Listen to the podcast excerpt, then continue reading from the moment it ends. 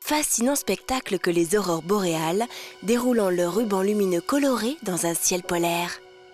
C'est pour expliquer et reproduire ce phénomène naturel que le savant genevois du 19e siècle, Auguste de la Rive, entreprend la construction d'une machine dont il ne reste que trois exemplaires au monde. Son idée était que, dans un processus proche de celui de la foudre, les aurores boréales résultaient de décharges électriques avec le pôle magnétique. Combinant les effets de l'électricité et du magnétisme, cet appareil permet de générer des faisceaux lumineux qui s'enroulent autour de l'aimant et qui ressemblent aux fameuses aurores boréales. Des travaux ultérieurs montreront qu'elles résultent en fait de la collision de particules solaires avec des atomes d'oxygène et d'azote de la haute atmosphère. Cette machine illustre un joli paradoxe. On peut se tromper sur les causes et réussir néanmoins à reproduire un effet proche de l'original.